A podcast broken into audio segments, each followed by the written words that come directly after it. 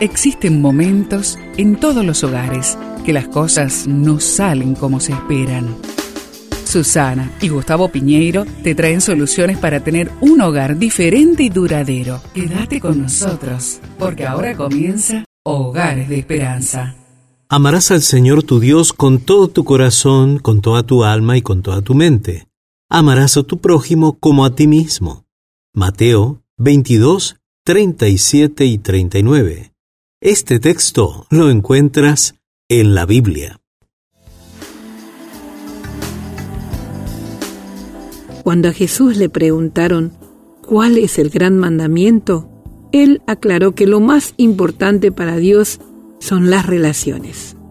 De todos los mandamientos que pudo haber elegido, ubicó como primero y segundo en importancia relacionarse con Dios y relacionarse con las personas.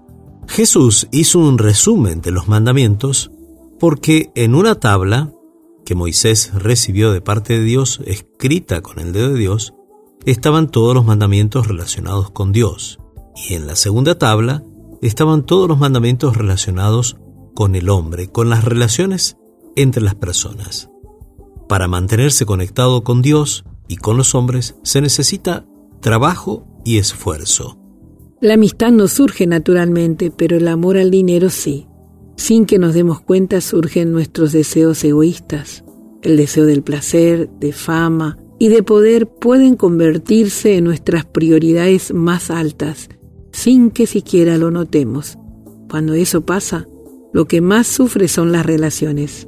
La Biblia nos enseña cómo relacionarnos con Dios y con los demás habla de edificar, conectar, unir y construir relaciones.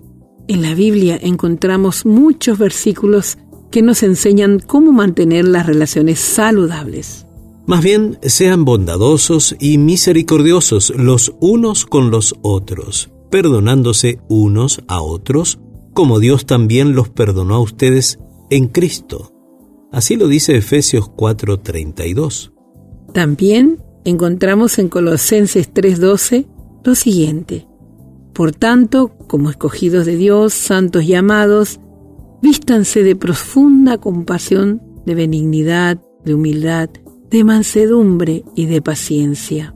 ¿Qué te parece si, hablando de las relaciones, que son lo más importante en la vida, si allí en la familia preguntas, ¿es lo mismo amar a Dios que amar al prójimo? Interesante. Vamos a orar. Amado Dios, bendito Señor, gracias por tu palabra que nos enseña cómo mejorar nuestras relaciones. Y te lo agradecemos en el nombre de Jesús. Amén. Amén.